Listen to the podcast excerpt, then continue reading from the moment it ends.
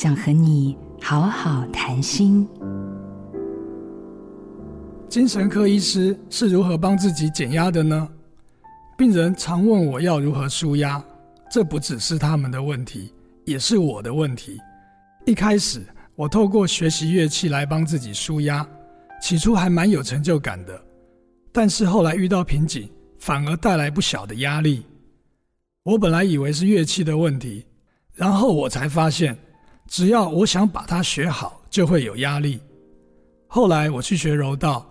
那种把人摔下去的感觉，就像把身上的包袱丢掉，很过瘾。不过摔人也要被摔，而且情绪发泄完了，事情没解决，压力还是在。压力的本质是来自于对事情的看法。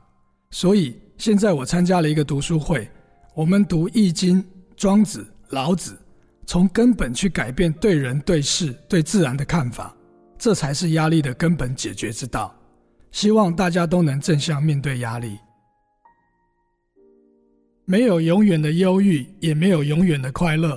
垃圾也有变资源的时候。我是精神科医师郁建飞。做自己的主人，找回你的心。印心电子，真心祝福。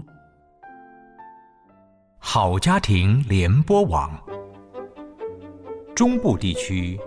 古典音乐台，FM 九七点七；北部地区，Bravo FM 九一点三。